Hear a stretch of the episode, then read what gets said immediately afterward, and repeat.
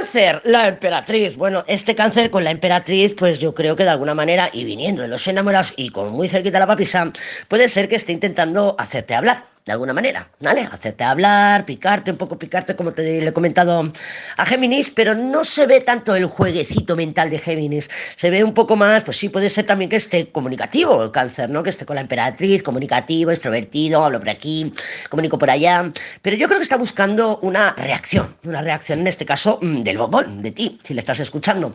Entonces, bueno, pues con esa emperatriz puede ser que sienta que te tiene más o menos segura, que también puede haber jugadita de varias personas, porque esta emperatriz los enamorados, los enamorados sabemos que es el flirteo, el coqueteo, en todos los sentidos, ¿eh? no tiene por qué haber cama, o sea, puede ser, hablo por aquí, coqueteo por allá, todo desde el teléfono y con la papisa pudiera haber una rivalidad femenina, ¿vale? Pudiera haber una rivalidad femenina. Lo que pasa que no parece, claro, somos muchas y muchos, pero no parece porque la papisa está mirando al papá y abajo tiene el sol. Entonces aquí pudiera haber una rivalidad femenina, pero no de parejas, sino, por ejemplo, la madre y tú, por ejemplo, ¿vale? Y él ahí mirando a ver, eh, porque claro, muchas, de hecho, muchas, eh, muchas personalidades cáncer tienen un, una, un, una, una, rara, un raro vínculo con sus madres, ¿no? Y tampoco me extrañaría. No obstante, ya te digo, emperatriz papisa sí puede ser una rivalidad femenina.